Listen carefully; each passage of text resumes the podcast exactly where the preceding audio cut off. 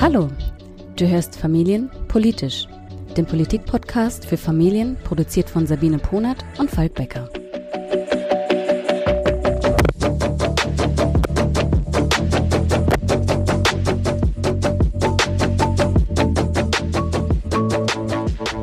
Hallo Sabine. Hallo, wir sind wieder da. Yay. Eigentlich wollten wir gestern schon aufnehmen, aber ähm, wir sind ein familienpolitischer Podcast mit Familien und die und zumindest mein Großer wollte halt dann nicht schlafen und dann gab es auch keinen Podcast. So ist das. Ja, so ist das. Wenn sich alles verschiebt und alles anders ist als normal, dann äh, klappt das mit dem Einschlafen und Aufwachen irgendwie auch nicht zu den gewohnten Zeiten immer, ne? Geht uns ähnlich. Das, das könnten wir jetzt fast schon äh, alles anders als normal äh, als Einleitung nehmen zu unserem heutigen Thema, aber ich würde mal vorschlagen, bevor wir das machen, ähm, sagen wir jetzt mal allen noch ein bisschen, äh, die, die unseren Podcast öfter schon gehört haben, was eigentlich jetzt neu ist und anders und was auf sie zukommt in aller Kürze, oder? Genau, also wir hören uns ja zum allerersten Mal im, im neuen Jahr, auch in der neuen Staffel, wie wir es ähm, erstmal genannt haben, ob wir das Staffelkonzept so beibehalten, bleibt erstmal offen, aber ein paar Sachen ändern sich auf jeden Fall. Hm. Zum Beispiel, dass wir ähm, unsere Folgen immer einem Schwerpunktthema widmen wollen und nicht mehr der politischen Woche, weil äh, ganz ehrlich, dann hätten wir halt jede Woche nur noch Corona, Corona, Corona. Ja, und auch wenn wir heute nochmal drüber sprechen werden, ähm, wollen wir es zumindest nicht mehr in jeder Folge machen. Die Folgen werden auch nicht mehr jede Woche erscheinen, sondern wir werden in Zukunft zweiwöchentlich erscheinen. Mhm, genau. Und äh, die werden auch nicht mehr freitags erscheinen, sondern eher so irgendwann Anfang, Mitte der Woche. Also wir müssen uns mal eingrooven, je nachdem, wann die Kinder so immer einschlafen. Aber eigentlich wäre die Zielmarke so Dienstagabend etwa. Und das ist aber jetzt schon, also wird es heute zum Beispiel eher wahrscheinlich Mittwochabend, oder? Ja, ja, das äh, kommt darauf an, wie lange wir jetzt sprechen und wie viel Lust ich heute Abend noch habe, äh, mich ans Schneiden zu setzen. Genau. So schaut's aus. Genau.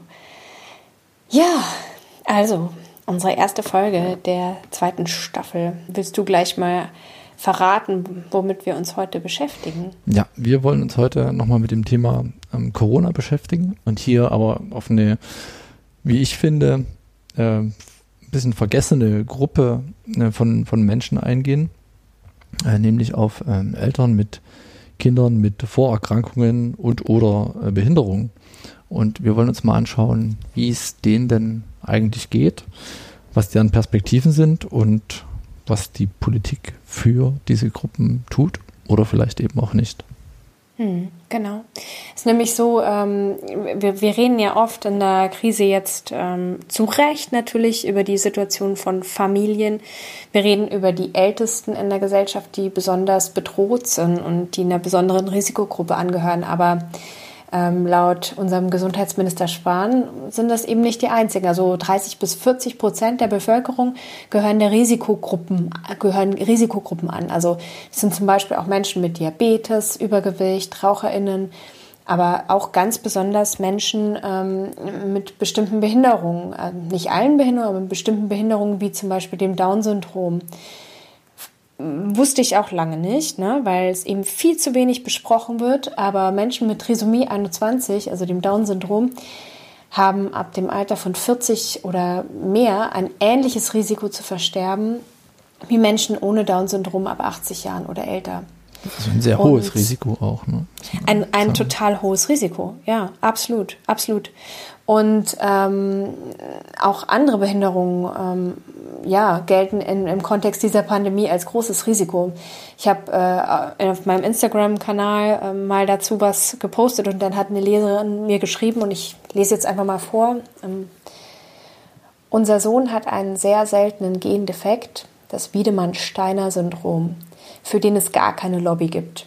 Er wird vermutlich sogar erst nach mir, ich habe Asthma, geimpft weil seine Krankheit durchs Raster fällt. Obwohl das Syndrom zu Minderwuchs und dadurch zu einem sehr geschwächten Immunsystem führt. Das macht mich sehr traurig. Ja, das ist ähm, wirklich sehr traurig zu hören. Wir haben uns auch mal versucht zu, zu informieren oder mal zu überschlagen, wie viele Menschen das denn eigentlich betrifft. Ne? Und ähm, Ich habe äh, herausgefunden, dass in 2019 200.000 Menschen unter 18 Jahren eine Eingliederungshilfe für behinderte Menschen in Deutschland äh, bekommen haben. Das ist eine Art Sozialleistung, die man bekommt. Hm, das sind alles Menschen, die nicht in stationären Pflegeeinrichtungen leben, sondern die eben zu Hause leben, vielleicht gepflegt werden, sind auch nicht alle zwingend äh, pflegebedürftig, aber sind eben alles Menschen, die Eingliederungshilfe erhalten haben. Die gehören natürlich nicht alle zwingend zur, zur Risikogruppe. Ne? Nicht jede Krankheit oder Behinderung führt dazu, dass man zwingend ein erhöhtes Risiko hat. Hier geht es natürlich vor allem um Krankheiten, die ohnehin schon die Lungenfunktion einschränken oder eine Immunabwehr herabsetzen. Du hast ja Trisomie 21 schon genannt, kann aber auch Asthma sein oder Herz-Kreislauf-Erkrankungen oder eben Gendefekte, die damit einhergehen, dass ähm, Lungenfunktionen eingeschränkt sind oder die eben sehr oft, ähm, wie auch vom Beispiel gerade schon genannt, mit zu einem geschwächten Immunsystem führen. Dazu kommt, dass die, die Krankheit oder die drohende Krankheit oder die drohende Erkrankung mit, mit äh, Covid-19 ja gar nicht mal das alleinige Problem ist, sondern dass für diese Menschen natürlich momentan auch sehr, sehr viele Sachen wegfallen. Sehr, sehr viele Therapien sind momentan aufgrund der Kontaktverbote oder Kontaktbeschränkungen nicht möglich. Sehr, sehr viele Unterstützungen fallen weg, vielleicht Fahrdienste oder ähnliche Themen. Und im Extremfall, wenn man in Quarantäne gerät, kann einem sogar der Pflegedienst wegfallen. Und das ist gerade bei ähm, Eltern, die Kinder mit schwersten Behinderungen haben und vielleicht trotzdem äh, einer Erwerbsarbeit nachgehen, natürlich ein, ein riesiger Faktor, der die ja völlig allein lässt, ähm, dann 24-7 mit, mit den Kindern und der Pflege ähm, ohne geschultes Fachpersonal. Also das ist eigentlich, also das, das sind die, die Themen, mit denen ähm, diese Menschen ohnehin zu tun haben. Ne? Allein ohne selbst an Corona zu erkranken oder ohne dieses Risiko überhaupt erstmal in Betracht zu ziehen. Ja, ja, also es ist echt total krass und ähm, ich finde es extrem wichtig, dass da jetzt auch langsam mehr darüber geredet wird. Das ist auch Aktivisten wie zum Beispiel Raul Krauthausen zu verdanken, ähm, der ganz klar eben Versäumnisse benennt. Also er sagt ja auch, ein Großteil der Menschen mit Behinderung lebt jetzt seit März letzten Jahres in Selbstisolation, mehr oder weniger zu Hause, und würde die ganze Zeit vergessen werden, wenn es um den passiven oder aktiven Schutz geht. Und ähm, ich will da gerne noch mal ein Zitat vorlesen. Ähm, den Link zum ganzen Interview stellen wir euch dann in die Show Notes nachher. Ähm, er sagt, wir bekommen keine Hygienemittel, wir bekommen keine Desinfektionsmittel, wir bekommen keine Handschuhe, wir bekommen keine Masken. Und jetzt werden wir auch, obwohl wir alle optimistisch waren, bei den Auflistungen der Phasen, wer wann geimpft werden soll, komplett vergessen. Das ist so krass eigentlich. Ne? Also man muss aber überlegen, die, die Menschen, die halt im Pflegeheim leben, die bekommen eben diese Güter jetzt ganz selbstverständlich auch. Aber alle Menschen, die eben selbst zu Hause leben können und wollen mit ihrer Behinderung und eben auch Familie mit Kindern mit Behinderung, die sind vergessen worden einfach mal. Und deswegen ähm, haben wir ja auch gesagt, wir wollen jetzt mal bewusst hinschauen mit euch zusammen auch, liebe Hörerinnen und Hörer. Es geht einfach nicht klar. Genau. Diese Menschen brauchen mehr Öffentlichkeit. Und deswegen haben wir uns auch wieder ähm, Gäste in die in unseren Podcast geholt. Ähm, heute gibt es insgesamt drei und anfangen wollen wir mit Jasmina. Jasmina Kuhnke ist Autorin und Comedian. Sie bezeichnet sich selbst als afrodeutsche Serbokroatin oder serbokroatische Afrodeutsche. Sie ist eine vierfache Mutter. Das erklärt auch ihren Künstlernamen Quattro Milf, unter dem er sie vielleicht schon bei Twitter oder Instagram äh, sie schon mal über den Weg gelaufen ist. Sie setzt sich unermüdlich gegen Rassismus und für Menschenrechte, zum Beispiel die Kampagne Leave No One Behind ein. Jasmina lebt mit ihrer Familie in Köln. Wir haben sie gefragt, wie ihre Situation aktuell ist, wie eigentlich ihre Aussichten sind, was denn ihr Ziel ist, worauf sie hinarbeiten können und was sie sich von der Politik aktuell wünschen würden. Also wir sind seit Februar in Quarantäne. Ähm, das bedeutet, dass alle Familienmitglieder zu Hause sind, niemand beschult werden kann oder in den Kindergarten gehen kann. Das äh, gestaltet sich, wie man hier im Hintergrund wahrscheinlich hört, ähm, durchaus äh, auf kom sehr komplexe Art und Weise als ähm, ja, herausfordernd und schwierig. Ähm, die besondere Gefährdung, die hier besteht, ähm, resultiert daher, dass unser Sohn eine schwere Lungenerkrankung hat, die es ihm unmöglich macht, am Unterricht teilzunehmen, da er sich ähm, dort einfach anstecken könnte an anderen Kindern. Und ähm, eine ja, Infektion oder eine Erkrankung an Covid könnte hier halt durchaus tödlich verlaufen bei dem Kind.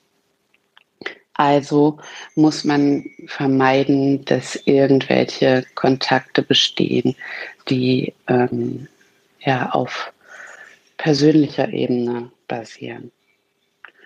Ja, und unsere Aussichten sind äh, leider relativ schlecht, da Kinder ähm, da der Impfstoff für Kinder noch nicht zugelassen wurde oder wird oder ist, ähm, sondern erst ab 16. Das betroffene Kind ist äh, wesentlich jünger.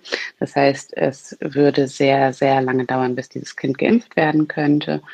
Ähm, die Hoffnung setzen wir natürlich komplett in die Herdenimmunität, aber auch darauf, dass ähm, der Impfstoff für vulnerable Gruppen, also Kinder mit Behinderungen, ähm, ebenfalls äh, freigegeben wird. Das ist ähm, sehr, sehr dringend und wichtig. Und ich würde mir von der Politik wünschen, dass sie das eben nicht vergessen. Dass sie nicht vergessen, dass Kinder ebenfalls ein Recht auf Teilhabe in dieser Gesellschaft haben. Und momentan sieht es so aus, ähm, dass es völlig egal ist, was mit unseren Kindern ist. Es wirkt ja wirklich so, wenn man auf die politische Bühne guckt. Und wir haben noch äh, eine weitere Familie äh, um deren Einblicke gebeten, ähm, neben äh, der Familie von Jasmina, und zwar äh, die Familie Weides. Vielleicht kennen die einen oder anderen sie wiederum von dem Blog und Online-Aktivitäten ähm, unter dem Namen Sonea Sonnenschein. Sonea ist ein Mädchen äh, mit Trisomie 21.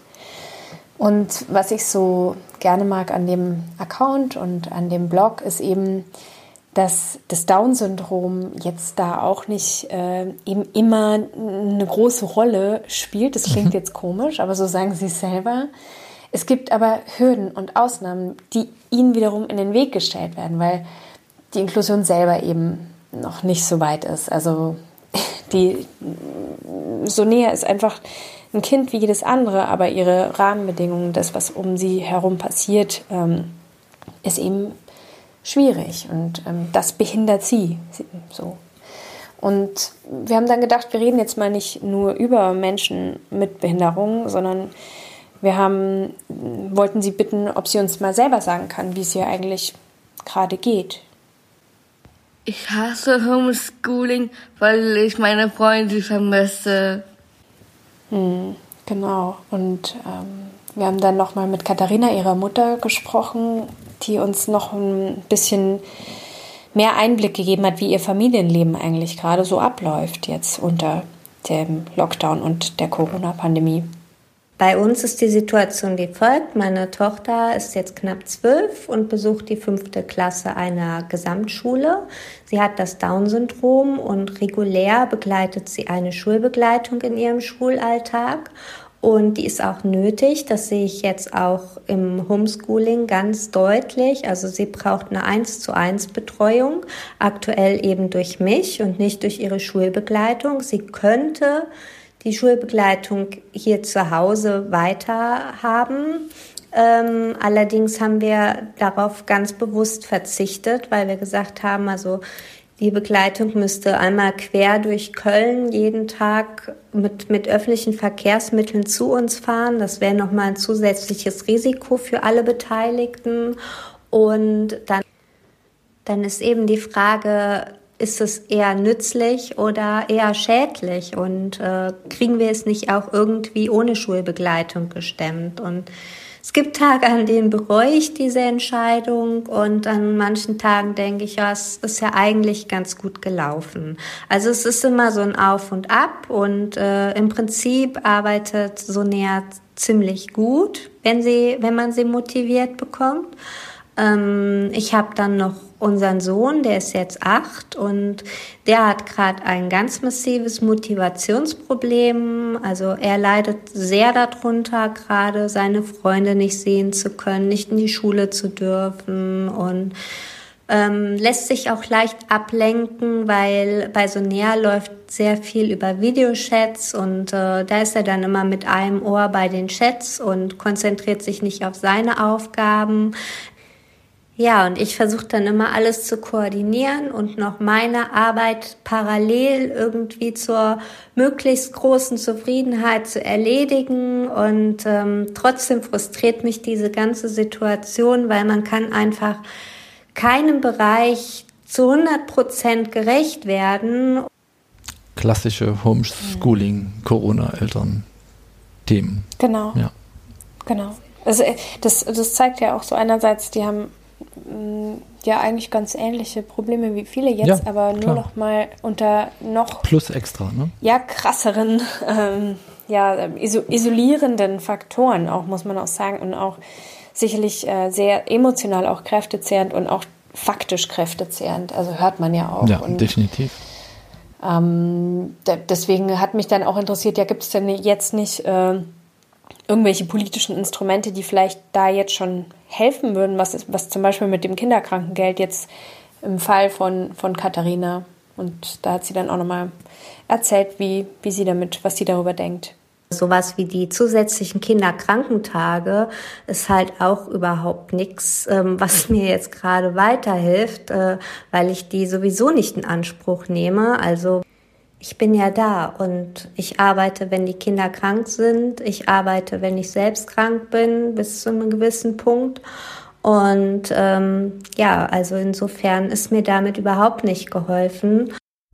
Ja, verstehe ich total. Und ich glaube auch, dass all diese politischen Maßnahmen und Maßnahmenpakete und Einzelmaßnahmen, die man da ähm, gemacht hat, dass die ganz klar eben an den Bedürfnissen von Familien mit vorerkrankten und behinderten Kindern vorbeigehen. Ne? Also das mhm. geht überhaupt nicht in deren Richtung. Das ist, glaube ich, zu einem großen Teil nicht mitgedacht worden. Das liegt sicherlich auch an den, an den Hintergründen, den, den viele Politiker haben. Wenn ich ganz ehrlich bin, ist das ein Thema, was auch an mir relativ lange vorbeigegangen ist. Ne? Die Corona-Krise läuft jetzt auch schon seit zehn. Monaten und über persönliche Kontakte hat man dann da mal Einblick bekommen, aber man denkt viele Sachen aus dem eigenen Kontext heraus eben Total. einfach auch nicht mit. Ja. Ne? Und deswegen bin ich auch besonders froh, dass wir noch einen, noch einen dritten Gast gewinnen konnten für unsere äh, Folge heute. Und das ist ähm, Mareike Kaiser, die vielen von euch sicherlich ein ähm, Begriff ist. Mareike ist äh, Journalistin und Autorin. Sie beschäftigt sich vor allem mit den Themen Inklusion, Bildungsgerechtigkeit sowie Vereinbarkeit von Beruf und Familie. Sie ist aktuell die Chefredakteurin bei Edition F, hat dort auch einen ähm, sehr, sehr äh, ja, berührenden Artikel zum Thema geschrieben. Äh, die Politik hat Familien wie unsere vergessen, äh, den wir euch auch noch in die, in die Shownotes packen. Sie hat gerade ein Buch über Mutterschaft geschrieben, welches demnächst erscheint. Sie hat auch den Hashtag Corona-Eltern äh, geprägt, den viele von euch sicherlich kennen. Und sie setzt sich sehr, sehr stark für die Rechte von Eltern und intersektionalen Feminismus ein. Und wir haben Mara krass tolle ja, Frau. Super ja. tolle Frau. äh, sie lebt in Berlin und äh, wir haben sie gefragt, welche politischen Maßnahmen denn äh, Familien mit äh, Risikopatienten helfen würden aus ihrer Sicht. Bei der Antwort würde ich tatsächlich gerne einmal im Kleinen anfangen, weil ja, natürlich braucht es politische Rahmenbedingungen und ähm, die sind total wichtig und äh, haben oberste Priorität. Und ja, ich bin auch kein Fan, ähm, strukturelle Probleme im Privaten zu lösen. Und trotzdem glaube ich, ist es auch an der Stelle wichtig, einmal kurz zu gucken, was kann ich eigentlich selbst machen. Und ich glaube, wir können alle ziemlich viel machen. Und das wäre auch mein Appell an die Politik und an uns privat, das, was ich mir wünsche, ist Solidarität. Und ja, dafür braucht es die ähm, politischen Rahmenbedingungen, dafür braucht es auch eine Politik, die im Fokus nicht die, die hat, denen es eh schon gut geht, sondern es braucht eine Politik, die, ähm, die im Fokus hat, die diesen Fokus brauchen, weil sie sonst nicht gehört und nicht gesehen werden. Und ähm, innerhalb der Pandemie sind es auf jeden Fall ähm, Risikopersonen, Menschen mit Behinderungen, Menschen mit chronischen Erkrankungen. Viele von denen haben ja auch schon Artikel geschrieben oder sich sonst wie Gehör verschafft und gesagt, wir leben eigentlich die ganze Zeit in sowas wie einem Lockdown. Wir sind die ganze Zeit isoliert. Und ähm, um genau diese Personen muss es gehen, wenn es um politische Entscheidungen geht. Und natürlich muss es darum gehen, dass die auch ähm, in einer impfreihen Folge bedacht werden. Und ich glaube, dass sie das halt nicht tun, zeigt, was schiefläuft ähm, in unserer Politik, dass noch immer nicht alle Menschen repräsentiert sind ähm, in der Politik und dass es leider auch immer noch viel zu wenig PolitikerInnen gibt, die es schaffen, über ihren eigenen Tellerrand zu schauen. Und abgesehen davon, dass sich das ändern muss und ja, jetzt so schnell wie möglich, aber ähm, auch ohne Pandemie muss sich das ändern, dass ähm, Politik diverser aufgestellt ist und äh, Eltern zum Beispiel Politik machen und Menschen mit Behinderungen Politik machen, äh, mehrfach diskriminierte Menschen Politik machen. Und mir ist aber ein Appell ganz wichtig, auch an alle, die das jetzt hören, den Podcast. Auch wir selbst haben ja gerade einen Einfluss darauf. Vielleicht nicht auf die politischen Rahmenbedingungen, aber auch wir können solidarisch sein. Wir können gucken, wie geht es eigentlich den Personen neben mir? Wie geht es eigentlich denen, ähm, die nicht so viele Privilegien haben wie wir? Wie geht es denen, die nicht Homeoffice machen können? Ähm, wie geht es denen, die nicht die Ressourcen haben, Homeschooling zu machen? Und ich glaube, da ist es auch an, an jeder und jedem von uns, jetzt solidarisch zu sein im Sinn von, wenn wir zu Hause bleiben können, sollten wir zu Hause bleiben.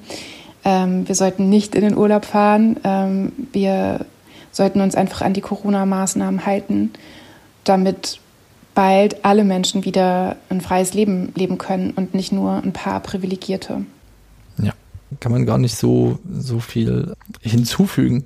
Das Einzige, was, was mir da sofort einfällt, ist, also falls jemand noch einen Grund sucht, warum er sich vielleicht impfen lassen sollte, sobald er dran ist, dann ist das sicherlich auch ein ganz, ganz, ganz, ganz starkes Argument. Ne? Also gerade wenn man hört, äh, wie Jasmina sagt, dass ihre einzige Hoffnung eigentlich die Herdenimmunität ist. Die mhm. erreichen wir eben nur, wenn genügend Menschen geimpft sind oder äh, Corona durchlebt haben. Aber ich glaube, Impfen ist da mit Abstand das geringere Übel, was man auf sich nehmen kann, falls man dem Impfen skeptisch gegenübersteht. Ne? Also ich möchte jetzt nicht als äh, Impfskeptiker äh, dastehen. Sobald äh, das möglich ist, werde ich mich sofort impfen lassen. Wenn denn wieder genug Impfstoff da ist, aber das wäre jetzt ein anderes Thema. Ja. Ähm, ähm, ich finde, ich finde nur, was wir bis jetzt gehört haben, alles, das zeigt nochmal was, was grundsätzlich total wichtig ist und was auch für alle ähm, äh, ja, Menschen, die bisher wenig mit Behinderung zu tun hatten oder so, ganz wichtig ist.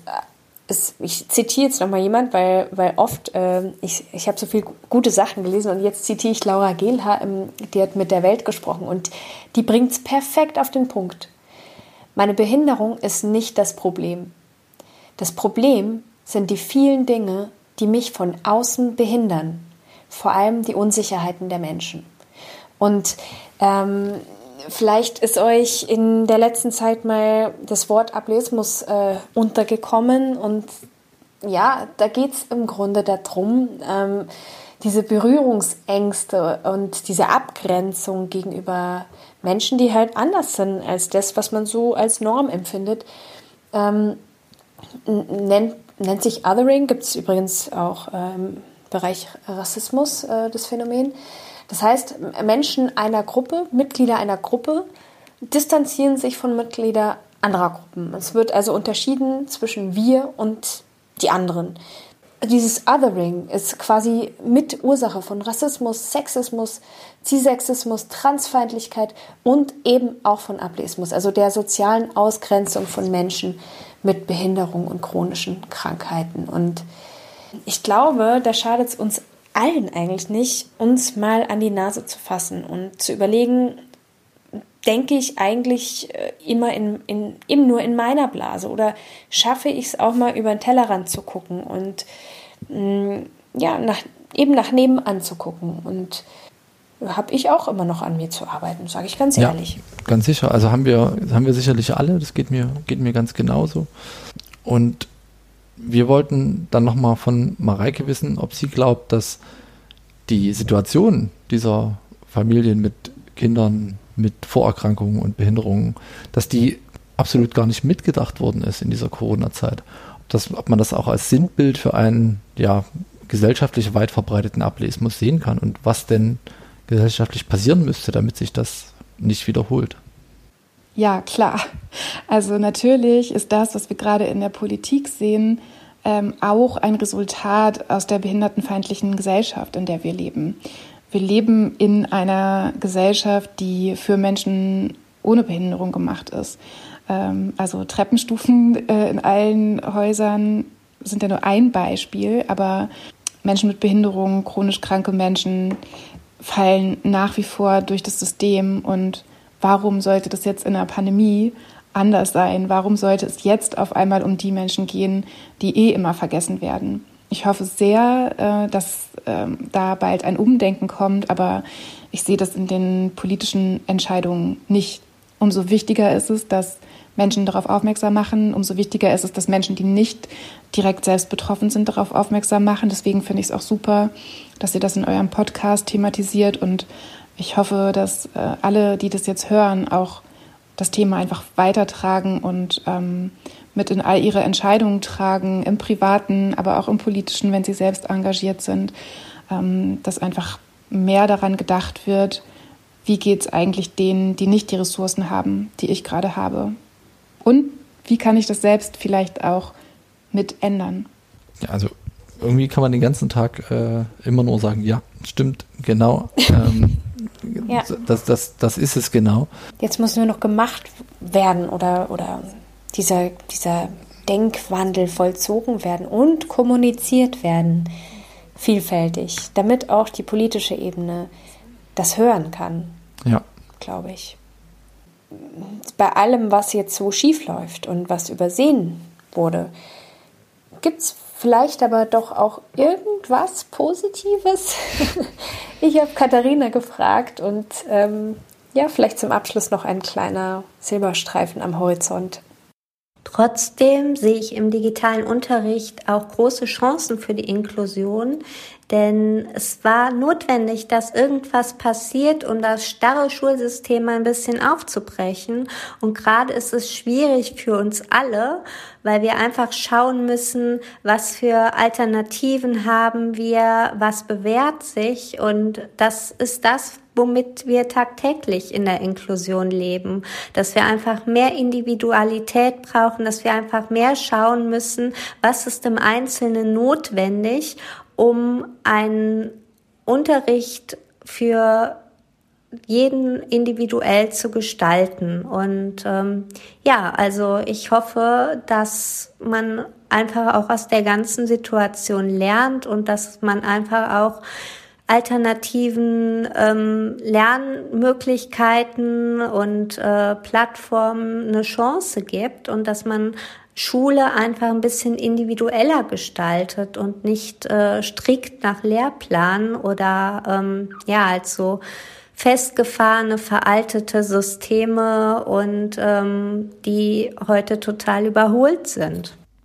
Ja, ich glaube, man kann hinzufügen, dass das hoffentlich weit über Schule hinausgeht, ähm, dass ein mhm. Umdenken stattfindet, dass man aus dieser, aus dieser Krise und aus dieser Situation eben lernt und dass man es unbedingt schafft, den Menschen ähm, eine Perspektive zu geben. Ne? Also mhm.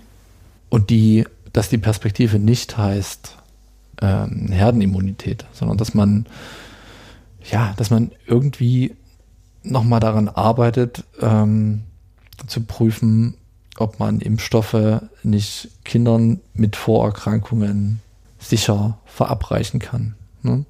Dass man ja, Empfehlungen genau. äh, der Ständigen Impfkommission nochmal überarbeitet werden, dass die Gruppen äh, dann nochmal anders äh, aufgestellt werden, sodass eben Menschen, die zu Hause gepflegt werden, nicht völlig durchs Raster fallen. Genauso auch mit so der Versorgung eben mit so FFP2-Masken oder Schutzausrüstung oder Desinfektionsmitteln. Das muss auch für Menschen und Familien funktionieren, die eben zu Hause äh, sind, nicht nur in Pflegeeinrichtungen. Ja, also ich möchte jetzt diesmal nochmal ganz explizit allen, äh, allen Gästinnen danken, die in unserer, in unserer Sendung heute waren, weil ich, das ist natürlich auch für, für viele ein schwieriges Thema, ähm, also offen über die familiäre Situation zu sprechen. Ähm, also da nochmal vielen, vielen Dank. Jasmina und Katharina und natürlich ja, auch an, an, an Mareike für ihre ähm, klugen Worte. Und ähm, ja, mir bleibt eigentlich nur wirklich ein Appell an alle ZuhörerInnen zu senden, tatsächlich zu schauen, was kann man selbst tun. Links und rechts zu schauen, wo kann man Corona-konform helfen und wie kann man sich solidarisch zeigen und eben versuchen, anderen das Leben, wenn man es schon nicht einfacher machen kann, zumindest nicht noch schwerer zu machen. Das hast du sehr gut gesagt und eben auch vielleicht diesen Denkwechsel hinzubekommen irgendwie und zu erkennen, dass es keine Normalität gibt, dass es, dass das Besondere normal ist und dass jeder Mensch eben offensichtlich anders ist, aber dass da in diesen Gruppen, die eben dann doch besondere Bedürfnisse haben, dass die einfach viel zu oft vergessen werden. Und ich glaube, wir alle zusammen können doch einen Beitrag leisten, dass wir eben gerade Familien mit Menschen, äh, mit, mit Kindern mit Behinderung oder Vorerkrankung eben nicht länger vergessen dürfen. Damit wollen wir euch für heute entlassen.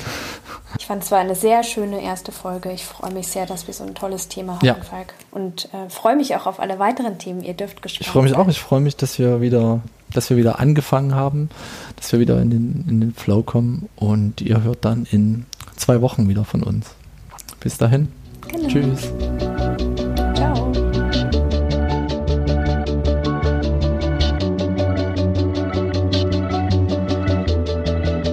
Danke fürs Zuhören. Wir lieben Feedback. Am liebsten per Mail an info@familienpolitisch.de oder über Instagram. Bis zum nächsten Mal.